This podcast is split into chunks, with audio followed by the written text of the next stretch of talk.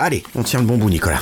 Ça enregistre, hein Moi, le théâtre, pour moi, c'est une quête d'inconnu. C'est- Je questionne toujours l'inconnu au théâtre. C'est ça qui m'intéresse. Mais ce qui est intéressant, c'est de voir que agir, c'est pas forcément faire des trucs spectaculaires avec euh, 3 millions de likes et euh, je sais pas quoi.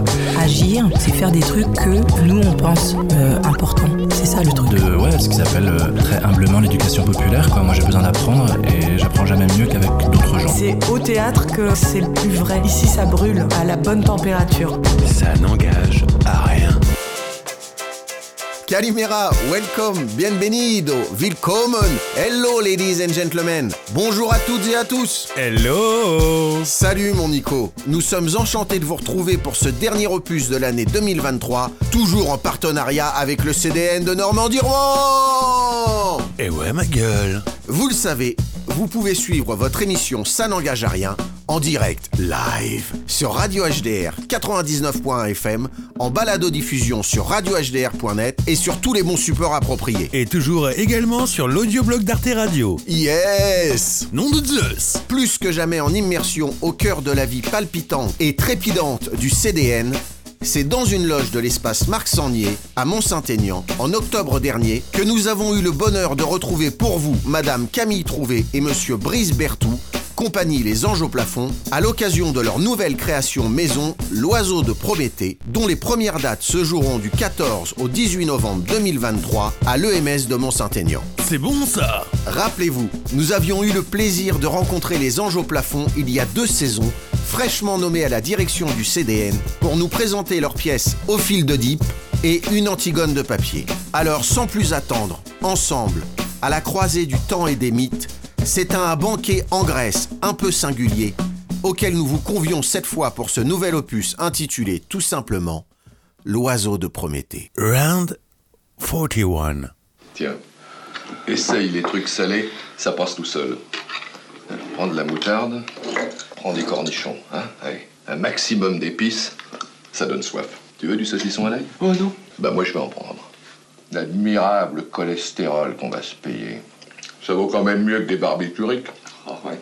Quand on mange sain, sans produits chimiques, il n'y a jamais de contre-indication.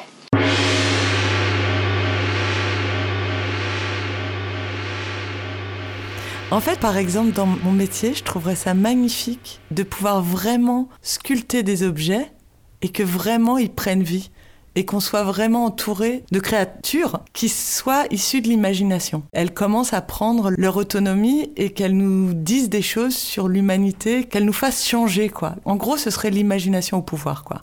Genre vraiment que notre capacité à créer des choses puisse changer le monde tel qu'il marche, que du coup il y ait moins de violence, qu'il y ait moins d'injustice, etc. Que cette imagination prenne vraiment le pouvoir. Voilà, si je pouvais avoir un, coup de baguette magique.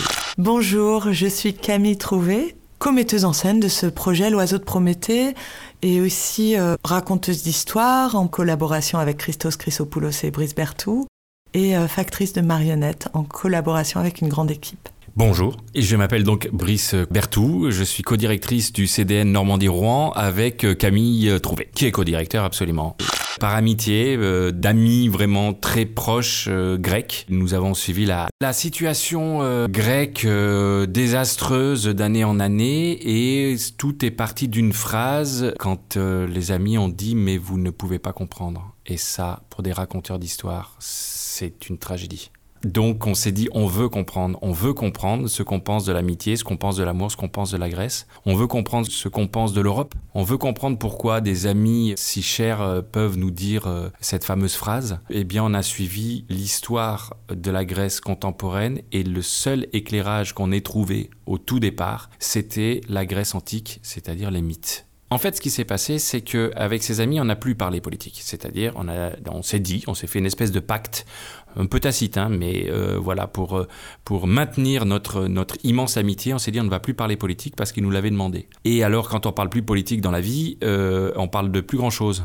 Voilà. Et pour éclairer la situation ubuesque de la Grèce contemporaine, c'est-à-dire tous ces plans d'austérité successifs qui amènent, alors je commence par la fin, hein, mais qui amènent la Grèce à payer des intérêts de la dette supérieurs à ce qu'ils peuvent rembourser, c'est-à-dire qu'on ne parle même pas de rembourser la dette, hein, on parle de rembourser les intérêts de la dette. En fait, on s'est rendu compte que c'était un châtiment quasiment euh, mythologique, en tout cas éternel. Et là, on s'est dit c'est marrant, ça nous rappelle une vieille histoire. C'est l'histoire de Prométhée qui se fait manger son foie tous les jours et qui se régénère chaque nuit. C'est-à-dire, euh, c'est la grande question du pardon. On ne peut pas être pardonné puisqu'en fait on est euh, systématiquement euh, châtié. Voilà. Et quand on en a parlé à ses amis, on s'est rendu compte que d'un seul coup la parole se réouvrait comme si on avait donné un peu d'air et d'oxygène à cette chose pesante et incompréhensible du, du quotidien.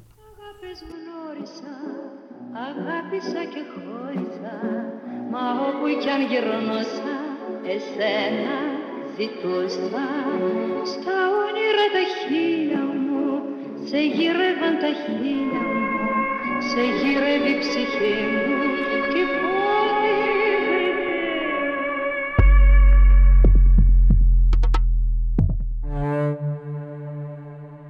Ναι, πνοή του πολέμου διαπέρασε τη σκέψη μας και τα κορμιά μας. Η πνοή του πολέμου αναποδοχύρισε την παγκόσμια τάξη πάζοντας την αρμονία του κόσμου, δημιούργοντα σύγχυση και χάος. Oui, nous avons connu la guerre. Nous nous sommes battus avec acharnement.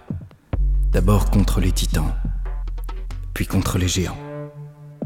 Après dix grandes années divines de conflit, soit plusieurs siècles pour vous, les hommes. Moi, Zeus, j'ai vaincu et je règne désormais en maître sur l'Olympe. Aujourd'hui est jour d'harmonie.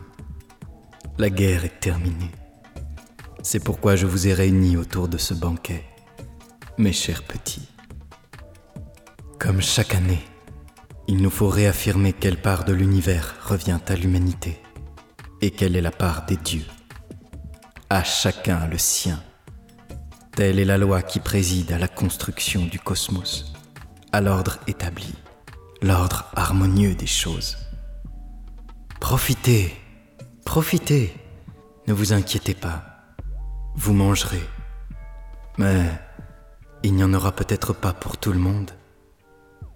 Quels drôles d'animaux ces humains, à la fois fragiles et audacieux, pleins de ruse et de soif de puissance, et pourtant sans aucune arme pour se défendre. Pas de bec, pas de plume, ni de griffes, ni de crocs. Ça n'engage à rien. les dieux et les hommes, chaque année, se retrouvent euh, sur le mont Olympe et décident de faire un immense banquet il sacrifie le bœuf sacré et il le partage. Sauf que généralement c'est Prométhée qui découpe les morceaux et demande aux dieux de choisir la part qu'ils veulent. Évidemment, les dieux choisissent la meilleure part et les hommes mangent, on va dire, les bas morceaux. Et un jour, Prométhée dit Attendez, on va faire un truc, je vais découper le bœuf. Sauf que sous la peau dorée, je vais mettre les mauvais morceaux. Et sous la graisse, euh, là, et les os, je vais mettre les bons morceaux. Les dieux choisissant leur part, prendre évidemment la peau. Et vous verrez, personne ne verra la supercherie, euh, voilà. Et ben, si la supercherie a été découverte par Zeus, ça l'a moyennement fait rire. Et il a donc chassé les hommes du paradis. Et les hommes se sont retrouvés à travailler, à planter euh, les graines, à cultiver sur terre avec l'orage, et surtout se sont retrouvés sans griffes, sans poils, sans croc et sans bec. Et ça, c'est la première étape. Deuxième étape, c'est que voyant les hommes qui n'arrivaient pas à s'en sortir étant devenus l'égal un peu des animaux, sauf qu'un tigre, lui, il avait gardé ses crocs et ses poils, donc c'était beaucoup plus difficile, euh, eh bien, la seule façon pour qu'ils s'en sortent, ces hommes, c'était qu'ils aient le feu. Et donc Prométhée a volé le feu à Héphaïstos, le dieu du feu, le dieu de la forge, qui était régi par évidemment par Zeus, et l'a donné aux hommes. Et ça, c'était la deuxième trahison. Et là, Zeus a réellement pété un plomb. Donc, a enchaîné Prométhée sur un rocher, et c'est là qu'il lui a fait ce châtiment euh, éternel, c'est-à-dire que son foie est dévoré chaque jour et se régénère chaque nuit. Ça fait très mal de se faire manger le foie, mais tous les jours, c'est bon.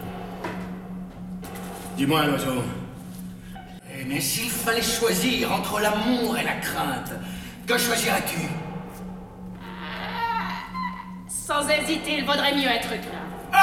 Car l'amour est volatile et disparaît dans l'adversité. Tandis que la crainte subsiste tant que subsiste la menace du châtiment. Bonne réponse, oiseau. C'est bien ça, mais oui. C'est l'oiseau qui? C'est l'oiseau à Dieu, ça. Je vais te confier une mission. Tu seras l'instrument de ma vengeance. Allez. Vol. Allez, vol, vol. Vol.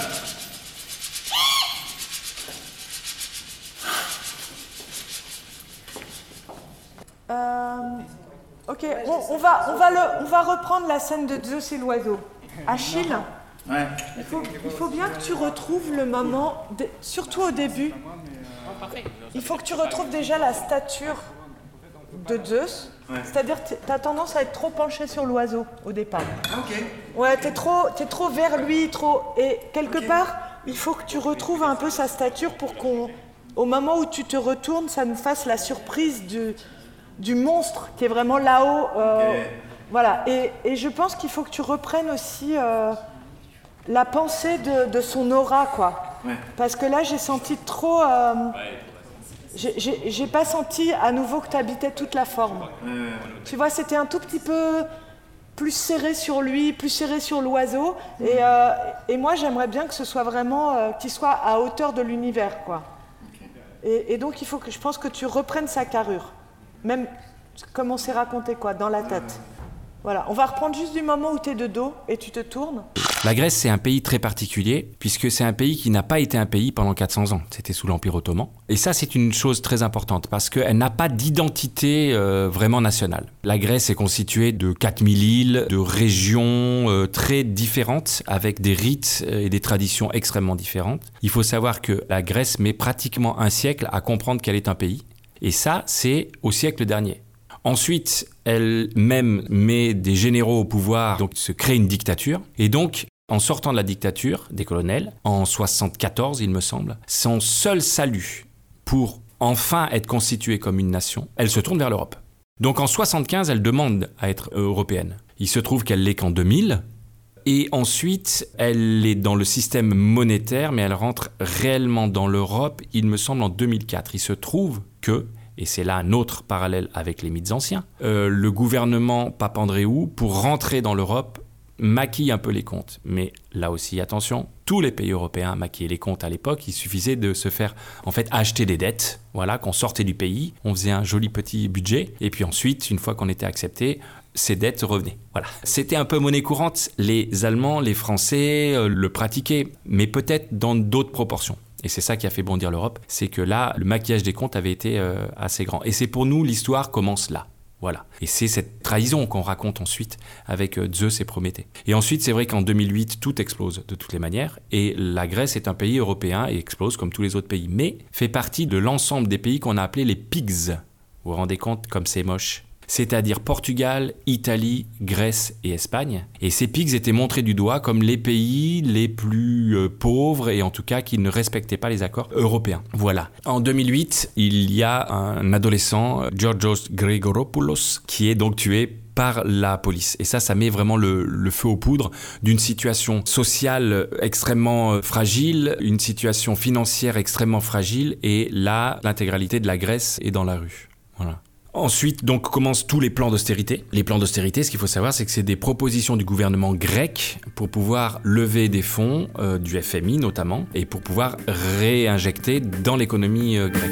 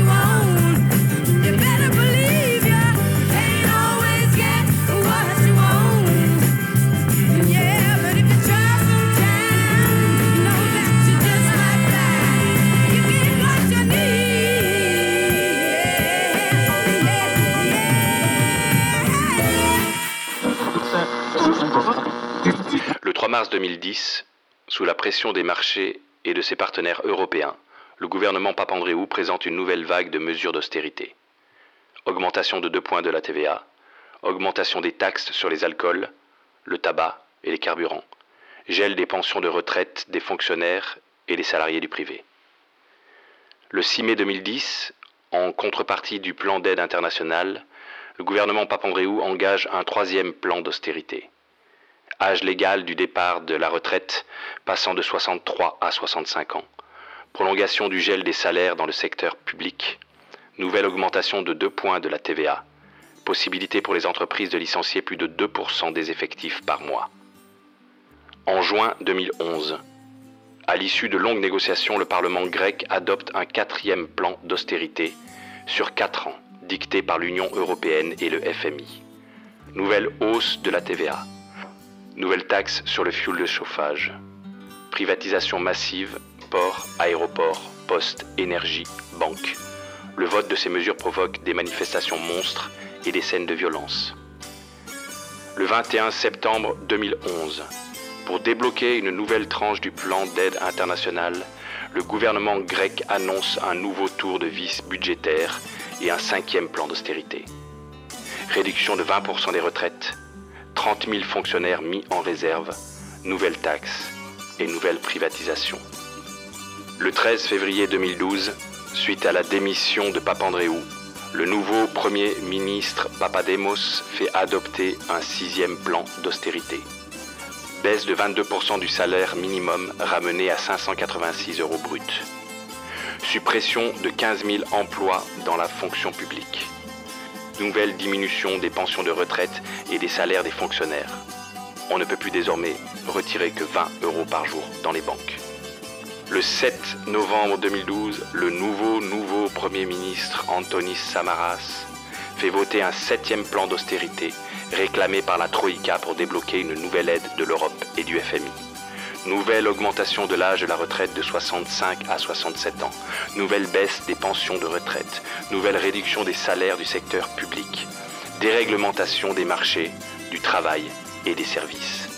Les manifestations se généralisent. La colère est incontrôlable. On espère quelque chose ou quelqu'un qui pourrait endiguer la spirale. La Grèce est dans la rue en attendant que quelque chose se passe. C'était une époque où nous marchions sur la tête. Le corps et l'esprit lâchèrent dans une espèce de transe de survie qui de loin aurait pu ressembler à une fête. Mais ne nous y trompons pas. On nous avait coupé les deux pieds. On était obligé de marcher sur les mains.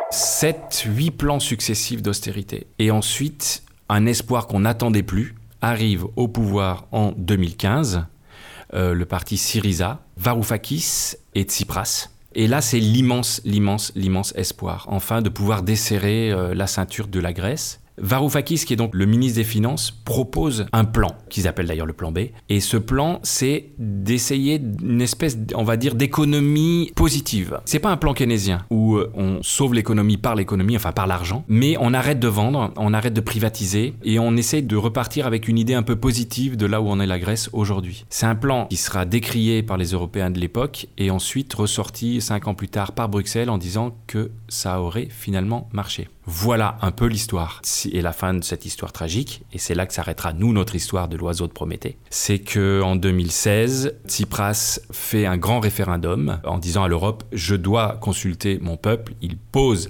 la question oui pour un nouveau plan d'austérité, non pour un nouveau plan d'austérité. La Grèce vote massivement non, 64% je crois. Et là, Tsipras expliquera que le non n'existe pas, il faut dire oui à l'Europe. Voilà, quelle que soit la question posée, il faut dire oui. Ça nous rappelle quelque chose en France, non?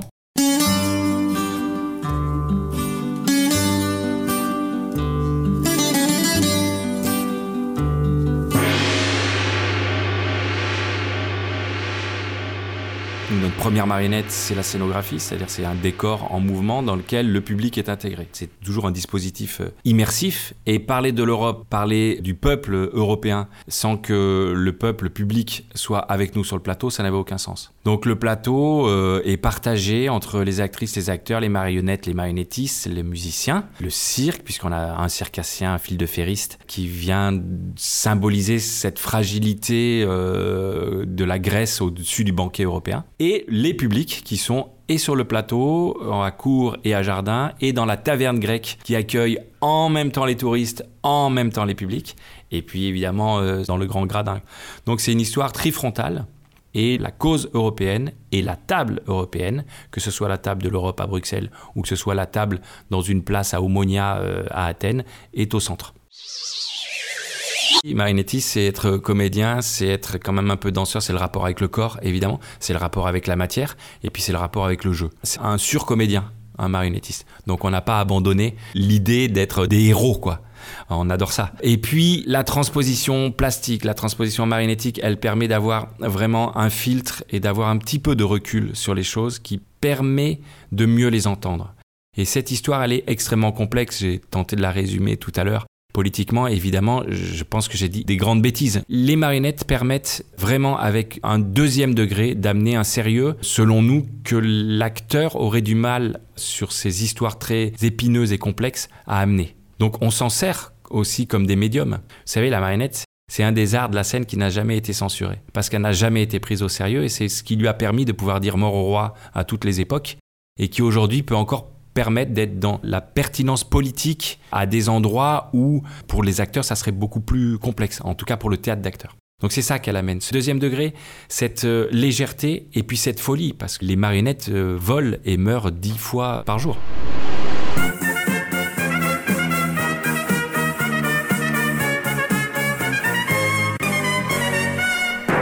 antilope en cassolette, mijoté de sphinx au vin blanc, ragoût de mammouth, sauté de centaure, gigot de dodo, brochette de cyclope, rôti de dinosaure, soupe de poisson à tête plate du lac Titicaca, poêlée de tigre de Java, fricassé de cerbère, dragon aux herbes, museau de baleine rouge, licorne à la broche, bête du Gévaudan en sauce, hyènes au four, centaures en croûte, jaguars en papillote, phénix aux olives, consommé de méduses au safran, farci de paresseux pochés, pâté de foie de Prométhée, fondant de grizzly à tête noire, bison des steppes au beurre blanc, tagine de flamant rose, friture de gazelle au poivre, soufflé de phoque gratiné, goulash de lézard à queue bouclée, lion de l'Atlas en croûte de sel, risotto de puma au parmesan, bouquetin des Pyrénées en cocotte, vol au vent de grenouilles léopard, civet d'otarie aux orties, blanquette de loup aux morilles, navarin d'hippocampe bleu. Bon appétit. Régalez-vous et profitez-en.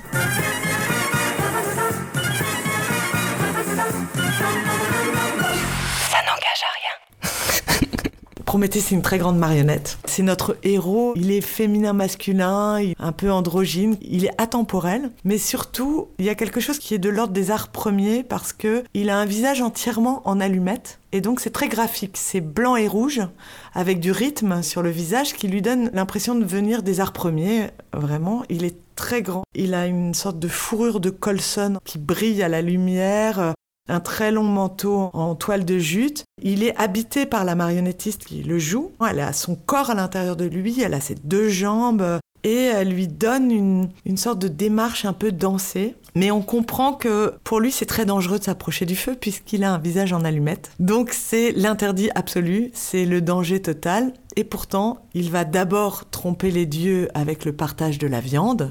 Et ça lui suffit pas en fait d'avoir trompé Zeus une première fois, il le trompe une deuxième fois en volant le feu. Et avec cette torche, effectivement, ben on sent tout le danger, tout le risque qu'il prend pour lui-même et le châtiment qui va arriver, c'est-à-dire d'avoir le foie dévoré. Dans l'atelier, il y a une vraie question qui se pose avec les factrices de marionnettes. On était beaucoup de femmes autour de l'objet. hein.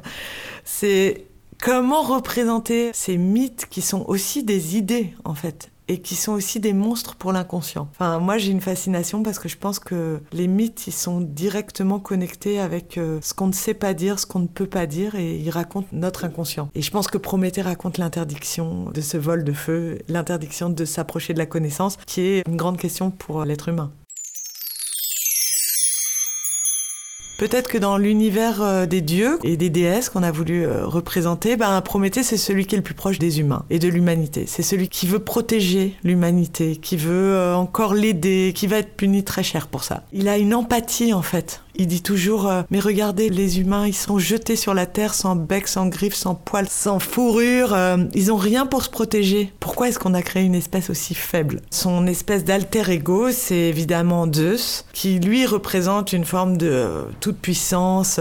Un peu tyrannique peut-être aussi. C'est la question qu'il pose à l'oiseau euh, quand il entre en scène, c'est quoi un bon tyran? Donc Zeus, il va vraiment explorer la force. Et dans le spectacle, il représente ça aussi. Une sorte d'ordre établi du monde avec des inégalités ancrées dans le marbre auxquelles on touche pas. Zeus est là pour les faire respecter, au risque du châtiment, au risque de la crainte et de la violence. Quoi. Pour que Zeus fasse peur, on lui a créé un réseau de gaz à l'intérieur de la marionnette. Donc c'est une marionnette très grande qui fait 2,50 m de haut, qui est portée aussi par un comédien. Et il a le feu sur la tête. Donc il a vraiment euh, des becs de gaz et ses cornes sont enflammées. Et quand il se met en colère, il a des chalumeaux qui jaillissent. Et on voit vraiment ça au plateau et ça fait vraiment peur. C'est jouer avec le feu, jouer avec sa fascination et sa terreur. Come on, baby, light my fire. Come on, baby, light my fire. Try to set the night on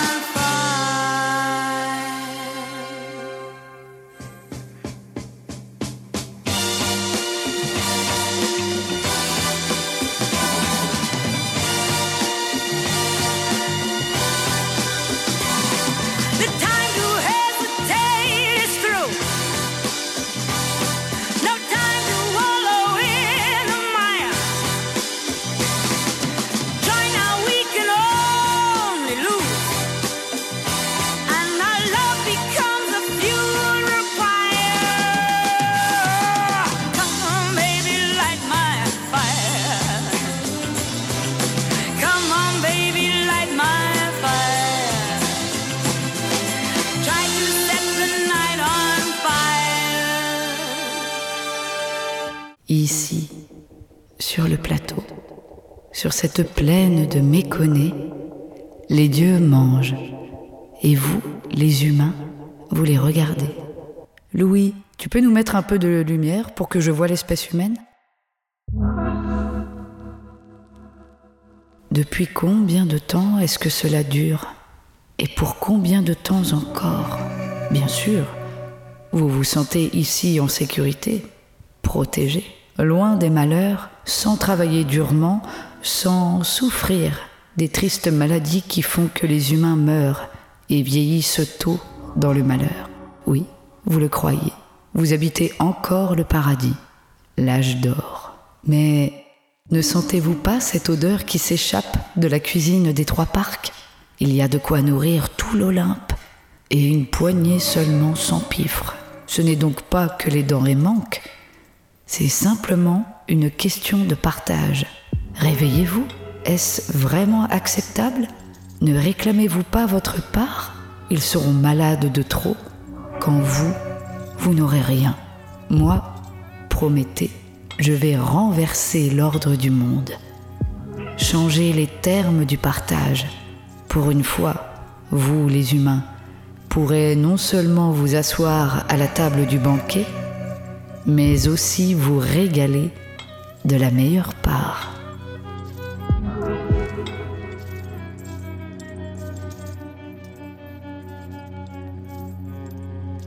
En fait, les marionnettes, elles fonctionnent vraiment par famille. Donc il y a la famille des dieux, voilà, qui sont ces personnages de grandeur euh, plus que grandeur nature. Il y a aussi Dionysos qui est le dieu de la fête et de la débauche et de, du théâtre et, de l'ivresse, qui va essayer de bousculer la rigueur dans lequel euh, se trouve euh, le peuple grec et qui va essayer de redonner de l'irrationnel, qui est quand même le fondement de nos êtres.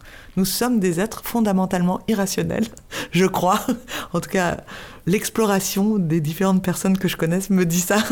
Dionysos essaye de nous rappeler à cet endroit-là de la transe, de la fête, de l'irrationnel, de la fête qui tourne même mal. Et puis, en contrepoint, on a des personnages avec lesquels on s'est beaucoup amusé. J'espère que le public prendra autant de plaisir que nous. On a des politiques de l'époque qui ont tenté de mener ces négociations. C'était très important pour nous, quand on a construit ces marionnettes, de comprendre que ces politiques sortaient de l'imagination des amis franco-grecs qui se retrouvent au plateau pour parler politique. Et donc, ces personnages marionnettes sortent d'une conversation et ils sont comme euh, issus d'une discussion où on se souvient plus qui a dit quoi, plus complètement.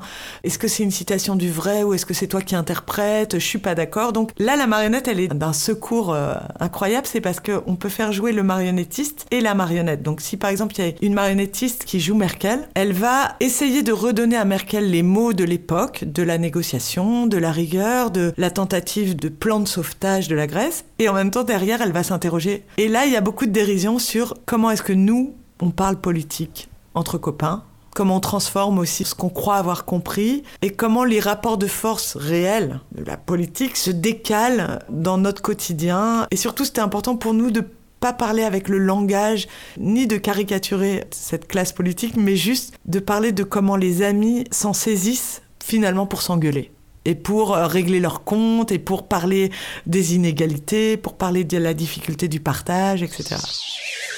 Donc les trois personnages politiques, a Merkel, Tsipras et Lagarde.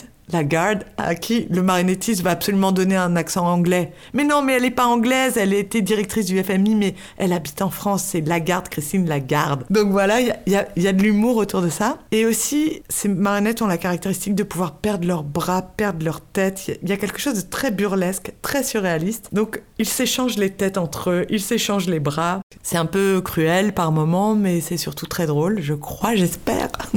On espère que ça va l'être. Et ça permet aux, amis franco-grecs de déployer aussi tous les ressorts de leur relation. Je sais pas si vous avez ça en famille ou dans vos rapports d'amitié.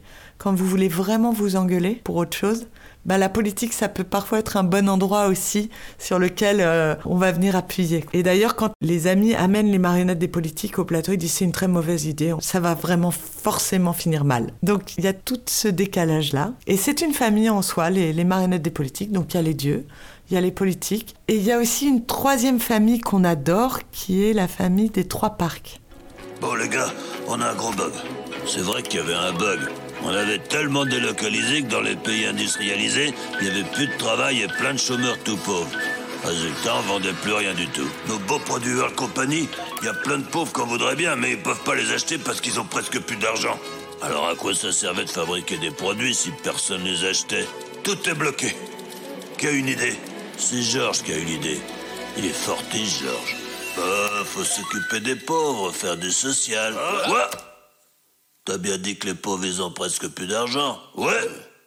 Ben, c'est le presque qui est important. Si le pauvre, il peut pas payer ça d'un coup, on va lui faire payer presque rien, un petit peu toutes les semaines, mais pendant... Pendant 156 semaines, 3 ans. Or, à la fin, il aura payé ce truc plus de deux fois son prix sans se rendre compte.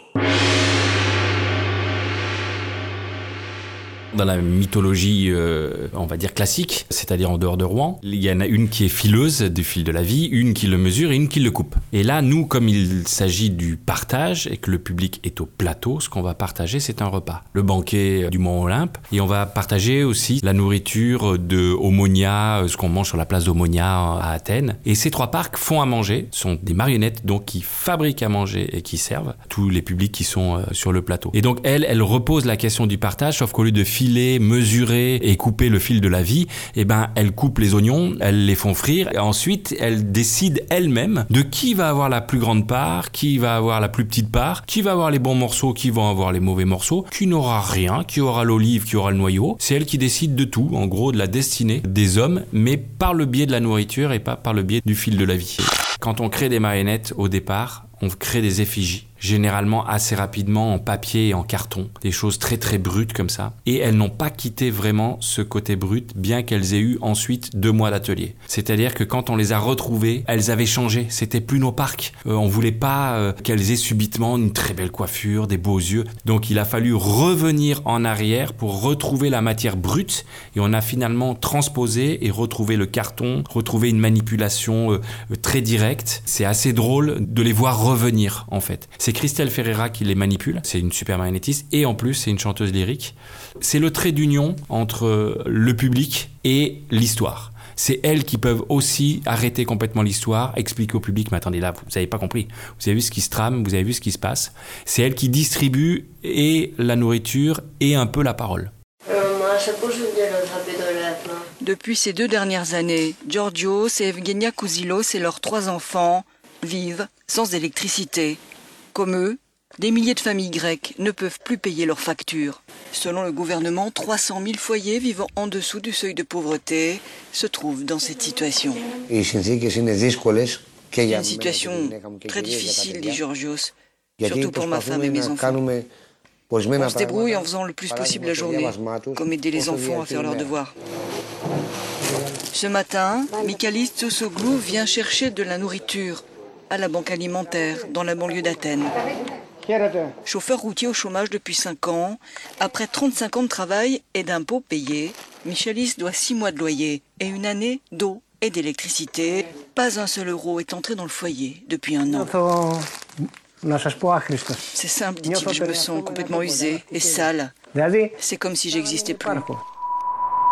On est allé très fréquemment en Grèce et on a posé cette question de qu'est-ce qu'était la crise pour chacune chacun avec des réponses évidemment différentes, des réalités différentes. La Grèce ne connaissait pas ou très peu le sentiment euh, nationaliste d'être vraiment un pays. C'était tout à fait vrai, ça s'est beaucoup révélé dans cette question unique de comment ils ont traversé la crise parce que selon si on est au Pirée, au milieu du Péloponnèse, si on est à Thessaloniki ou qu'on est sur une île admettons à Milos, les réalités sont extrêmement différentes. Mais nous ce qui nous intéressait c'était de voir l'intime de ça, de dire est-ce qu'on s'était assez séparés, est-ce qu'on s'était assez incompris pour ne pas vouloir régler le problème? Est-ce que on pouvait de nouveau rêver à être une utopie européenne, à être extrêmement différent, ne pas essayer de se ressembler mais de s'assembler dans cette idée européenne? Toutes les questions qu'on posait, c'était pour avoir vraiment des réponses euh, intimes. Donc on a noirci des cahiers, des cahiers de rencontres de gens qui nous racontaient en gréco-français, italien, anglo-espagnol, euh, suédois,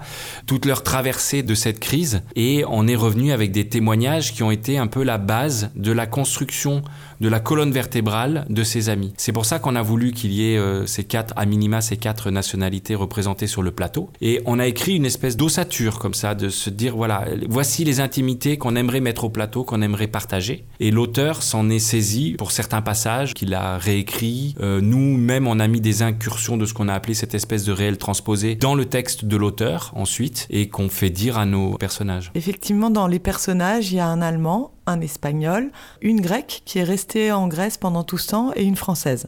C'est ça le cœur des amis qui se retrouvent. On a choisi aussi de se concentrer sur les deux langues franco-grecques. Donc il y a beaucoup, que ce soit dans l'univers mythologique ou dans l'univers des amis, on entend beaucoup le grec. Le musicien est également d'origine grecque. Et donc il y a quand même la communauté hellénique qui est là au plateau. Et après, sur le- l'allemand, on entend l'anglais aussi par moment dans la langue des négociations, mais l'allemand et l'espagnol sont assez peu présents. Et puis, ce qui était très fort dans le processus de création et d'écriture, c'est qu'on a travaillé avec un auteur grec, Christos Chrysopoulos, et là, on a vécu une vraie aventure à travers de la langue.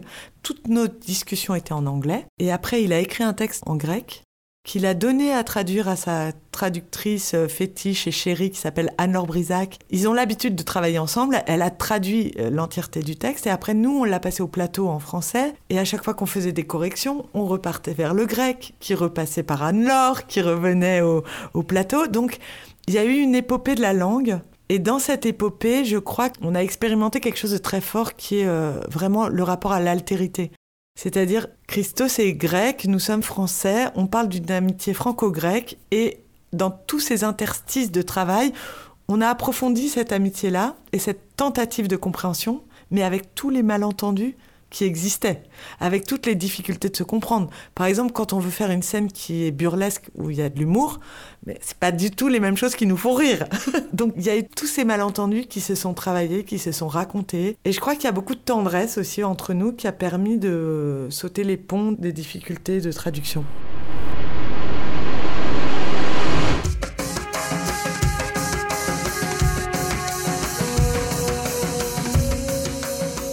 Un jour viendra où les armes vous tomberont des mains, à vous aussi. Un jour viendra où la guerre paraîtra aussi absurde et sera aussi impossible entre Paris et Londres, entre Pétersbourg et Berlin, entre Vienne et Turin, qu'elle serait impossible et qu'elle paraîtrait absurde aujourd'hui entre Rouen et Amiens, entre Boston et Philadelphie.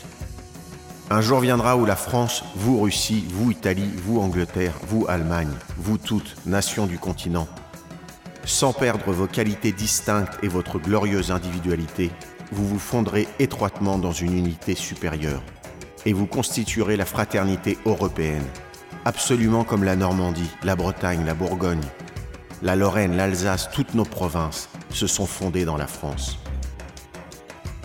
Un jour viendra où il n'y aura plus d'autre champ de bataille que les marchés s'ouvrant au commerce et les esprits s'ouvrant aux idées.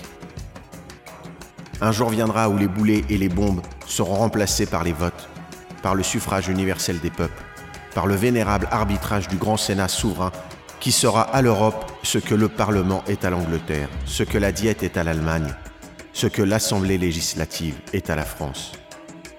Et ce jour-là, il ne faudra pas 400 ans pour l'amener, car nous vivons dans un temps rapide.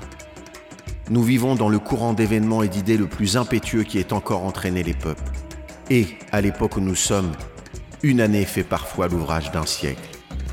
Français, Anglais, Belges, Allemands, Russes, Slaves, Européens, Américains. Qu'avons-nous à faire pour arriver le plus tôt possible à ce grand jour? Nous aimer. Discours au Congrès de la paix, Victor Hugo, 1849. Ça n'engage à rien. Ce qui est beau dans le répético, c'est la Grèce tournée vers l'Orient ou tournée vers l'Occident. Il y a les deux, quoi. Il y a la gamme tempérée et la gamme orientale dans le répético. Donc nous, on a eu envie de faire entendre cet endroit de fusion. On a fait deux rencontres très fortes musicales. Il y a Stéphane Tsapis, qui est un musicien grec, d'origine grecque, mais qui est un jazzman, et qui a eu une aventure incroyable euh, dans sa vie, qui est qu'il a demandé à un facteur de piano de refaire ce qu'on appelle le piano oriental, qui est une sorte de mythe qui existe depuis les années 20, qui est un piano qui est à la fois tempéré et qui a à la fois la gamme orientale. On a trouvé que ce- cet objet était fascinant, que Stéphane aussi euh, racontait un peu toute cette Grèce tournée vers l'Orient, tournée vers l'Occident avec le piano oriental. Et on a aussi fait une rencontre très belle avec Hussard, qui est un jeune musicien plutôt de la scène française, qui manie donc euh, l'électro, la techno et aussi la pop d'une certaine manière. Et ça a été la rencontre de ce piano oriental et de la techno de Hussard qui a créé la musique du spectacle. Et donc on a ce répético fusion, cette musique traditionnelle teintée de modernité qui accompagne tout le spectacle.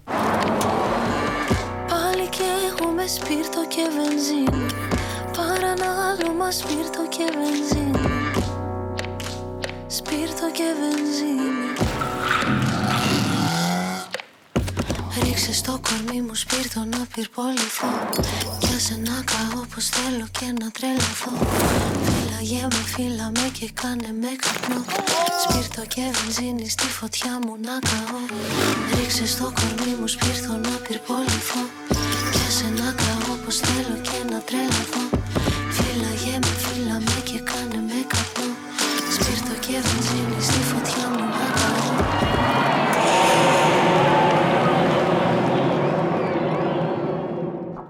donc Stéphane Tsapis qui va jouer les deux rôles, puisque euh, en fait Hussard va composer une partie de, cette musique. C'est vraiment une co-composition. Mais Hussard va travailler évidemment spécifiquement tout ce qui est euh, la musique machine. Et ce sera Stéphane qui sera donc euh, sur le plateau. L'idée, c'est que c'est un peu un personnage fonction. C'est-à-dire que tant que Stéphane n'est pas là, il y a du silence. Il ne se passe rien. et il rentre qu'au bout d'un quart d'heure de spectacle parce que la musique manque. Et donc le musicien arrive parce qu'il y a un manque euh, de musique et il joue. euh, C'est surtout parce qu'il rentre de tournée. Oui, c'est ça. Avant, il était en geek, à, je sais pas, dans un autre plan et tout, puis d'un seul coup, il retourne sur la place où il habite à Athènes, au premier étage d'un immeuble. Il rentre de tournée avec sa petite valise, et là commence la musique du spectacle, mais là commence aussi la présence du musicien. Non de Zeus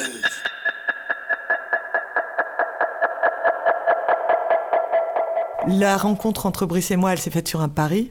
Tiens, on va se mettre en scène mutuellement un spectacle sur deux. C'était vraiment comme un jeu d'enfant, quoi. On était tous les deux comédiens marionnettistes, on se donne ce défi-là. Et puis un premier spectacle, le deuxième qui donne le change, et puis 20 ans de vie artistique autour de ce pari-là. Et à un moment, oui, quelque chose advient dans notre intimité et aussi dans notre vie artistique qui fait que ce jeu n'est plus possible et qu'on a envie d'essayer autre chose et qu'on a envie d'être tous les deux euh, du même côté du plateau en mise en scène, de regarder l'objet et de mettre notre force parce que je pense qu'il y a une complicité, une force de, toutes ces créations traversées. On a envie de la mettre au service du projet et en étant euh, les regards extérieurs, celles et ceux qui racontent. euh, plutôt que euh, d'avoir cette euh, bipolarité un peu du plateau et- de la scène. Cette histoire grecque, on avait vraiment envie d'être ensemble à l'extérieur parce qu'on ressentait énormément de choses, parce qu'on s'est aussi senti exclu de cette Grèce qu'on aimait par une histoire euh, vraie qui est arrivée. Tout ce qu'on va raconter de façon fictionnelle,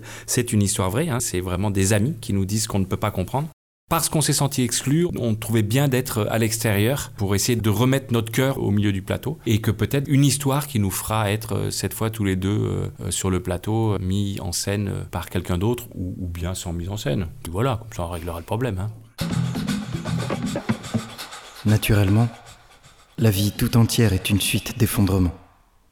Mais les coups les plus durs, les coups de massue qui vous tombent dessus sans prévenir, ceux qui nous restent en mémoire et qu'on avoue à nos amis dans les moments de faiblesse, ces coups-là, on les sent pas tout de suite. Et quand on s'en rend compte, il est déjà trop tard. On ne sera plus jamais la même personne articulée qu'avant. Ce que j'ai vécu à mon niveau à moi, c'est qu'après l'assassinat du jeune Gregoropoulos, j'avais peur. J'avais peur tous les matins de me réveiller et que les tanks soient là, dans la rue. J'avais peur que l'armée s'en mêle. J'avais peur que ça dégénère. Comment dire? À cette période, les gens étaient déprimés, épuisés par la précarité et le début de la crise. Rage, espoir, épuisement. Et ce qui a embrasé le pays, plus qu'une violence policière de plus, c'est le mensonge. Les flics ont dit que le jeune était en possession de fumigènes, armé, dangereux. Personne n'y a cru. Mais c'est vicieux le mensonge parce que ça grignote. Ça grignote jusqu'au jour où tu te rends compte que ça a fini par tout bouffer et que tu crois plus en rien. Voilà. Et moi, à mon niveau à moi, je me disais, si ça dégénère, si l'armée s'en mêle, je rentre en Espagne. Et puis, avec Vasiliki, on a commencé à se disputer. Non, pas à cause de la crise. Des questions autour d'un enfant. Et de l'argent aussi. Une stabilité affective et financière qu'on trouvera jamais. Et de toute façon, prendre un appart, quitter notre petite communauté, en plein chaos, sortir du collectif, c'était tellement vertigineux. Alors j'ai fui. Putain, oui, j'ai pris la fuite. Il y a plein de façons pour un homme de craquer. Moi, je me suis fêlé comme une vieille assiette. Voilà, c'est tout. C'est ça l'histoire. J'aurais tellement aimé être de celles et ceux qui perçoivent que la situation est désespérée, mais qui se disent que tout n'est pas foutu. Mais quand je suis rentré en Espagne, c'était déjà trop tard. J'étais fêlé. Que ce soit dans l'intime ou dans le politique, parce que c'est un peu notre marque de fabrique de revenir entre la petite histoire, la grande histoire. Et puis, il n'y a pas vraiment de morale ou de prise de position, il y a juste une question du partage. C'est comment est-ce qu'on partage la richesse aujourd'hui en Europe que ce soit entre nous, dans une bande de potes, quoi, ou est-ce que à l'échelle des pays, et comment est-ce qu'on a la force de notre maillon faible, quoi. C'est-à-dire, je pense qu'une communauté, c'est comme quand on crée un spectacle, le groupe a la force de la personne qui est la plus fragile dans l'histoire. C'est comment on traite cette fragilité-là. Ça m'intéresse en tant qu'être humain parce que j'essaye d'en prendre soin, d'y attacher de l'importance, mais ça m'intéresse aussi à l'échelle de nos organisations. L'Europe, moi, c'est une idée que j'adore, que je trouve magnifique, c'est une utopie avec laquelle j'ai grandi. Et je trouve qu'il faut pas qu'on perde cette utopie-là et ce goût du partage. C'est un peu l'histoire qu'on raconte. C'est est-ce qu'on peut encore la faire vivre entre nous, quoi? Il y a assez pour tout le monde. C'est juste la répartition des richesses. Qu'est-ce qu'on fait du gâteau? Est-ce qu'il faut que celui, euh, je sais pas, qui mange le plus, euh, on, l'enlève de la table pour qu'on ait plus de gâteaux Ou est-ce qu'on partage euh, Est-ce qu'on fait des assiettes égalitaires? C'est une question qu'on va poser au sens propre comme au sens figuré au public qui va être sur le plateau avec nous. C'est-à-dire, est-ce que l'égalité, c'est que tout le monde ait la même chose dans les assiettes? Ou bien est-ce qu'il y en a qui mangent plus, donc c'est bien qu'ils aient plus, et puis d'autres qui mangent moins Enfin, voilà. Donc la richesse existe. On peut tous manger, toutes. Mais je crois que le théâtre, c'est ça. C'est d'abord quel genre de révélation sur toi-même tu vas avoir à travers l'histoire. Je pense que chaque spectacle est aussi une question qu'on se pose et qu'on pose à notre équipe et à travers laquelle on cherche pas une réponse au sens moral, c'est bien, c'est mal, mais quel est euh, le kaléidoscope des réponses humaines à ces situations extraordinaires on va pas donner une réponse. Il faut pas aller chercher dans l'oiseau de Prométhée une réponse à la crise de la Grèce. Il n'y en a pas. Il y a juste vouloir retourner sur ce traumatisme-là. Et ça, les Grecs nous l'ont beaucoup dit. Vraiment, vous avez envie de réouvrir la blessure? Vraiment, vous avez envie de reparler de cette chose Parce que nous, en Grèce, on a peu envie d'en entendre parler. Et donc, il y avait quelque chose de, oui, remettre ça sur la table du banquet européen et se réinterroger collectivement sur ce qu'on a traversé ensemble, individuellement, et se reposer la question. Chères auditrices et chers auditeurs, avant de clore cet épisode et de vous laisser au conseil de lecture de Madame Camille Trouvé et d'un extrait lu par la talentueuse comédienne Marine Chambrier que j'embrasse bien, je tiens à vous rappeler que les toutes premières dates internationales de l'Oiseau de Prométhée se joueront du 14 au 18 novembre 2023 à l'EMS de Mont-Saint-Aignan, Courésy. Yes Comme sur toute la saison du CDN, ce spectacle est accessible au tarif d'un euro pour les étudiants et allocataires des minima sociaux. Bravo. Quant à moi, il ne me reste plus qu'à vous remercier sincèrement pour avoir écouté cette émission. Émission conçue et présentée par Steve. Et à la technique, le dieu des platines, le funambule des mix, le mythique, j'ai nommé bien entendu mon homeboy, Monsieur Nicolas Leborgne. Big up à toi mon pote. Eh bonjour Bien sûr, un très grand merci à toute l'équipe du CDN pour leur accueil. Spécial dédicace à Charlotte Flamand et Raphaël Parès qu'on embrasse. Et évidemment, un très grand merci à Camille Trouvé et Brice Bertou pour leur accueil, leur disponibilité, leur gentillesse et leur partage. Tous nos voeux de réussite pour cette nouvelle création. Un énorme big up à monsieur Achille Solou qui nous a fait la gentillesse de partager avec nous des extraits de son texte, ainsi qu'à l'ensemble de l'équipe qui nous a accueillis pendant leur répétition. Merci. Une ovation à Madame Angèle Soposki qui a prêté sa voix et son talent aux différents extraits de la pièce. Bravo, chapeau bas. À la musique, merci beaucoup à Hussard et Stéphane Tsapis pour le partage des pistes musicales du spectacle diffusé dans cet opus. Un grand merci également à Adrien Vada pour la création de la nappe musicale qui habille l'extrait à venir. Big up. Enfin, merci à Euronews pour l'extrait du documentaire consacré à la crise grecque, diffusé en 2015. N'hésitez pas à réagir et à partager sur la page Facebook de l'émission. À très vite pour de nouvelles aventures. Je vous laisse avec cette citation de Romain Gary Sans imagination, l'amour n'a aucune chance.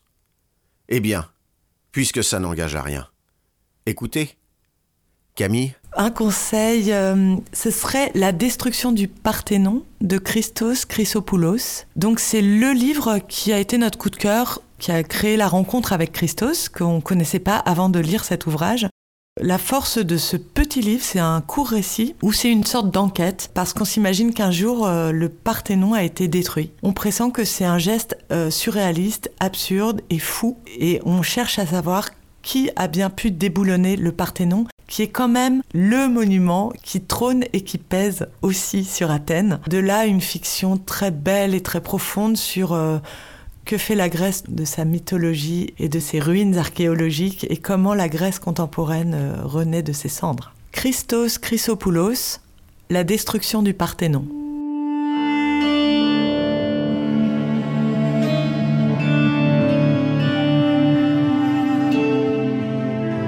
Quand je me suis lancée, je n'avais pas la moindre idée de la façon dont je devrais m'y prendre. Je n'avais pas de plan. Je n'avais aucun idéal.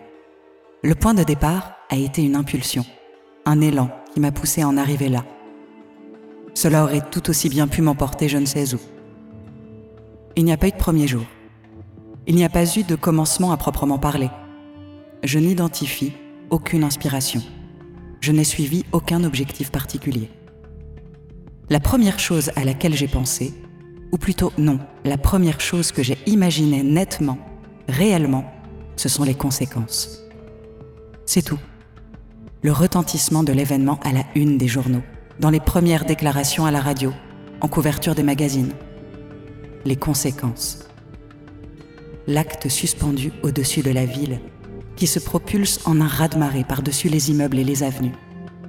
Accroché au plafond de la ville, cloué au nuage, l'acte devenu information. L'acte dont tout le monde parle. L'acte présent partout, tout le temps. L'acte devenu nôtre.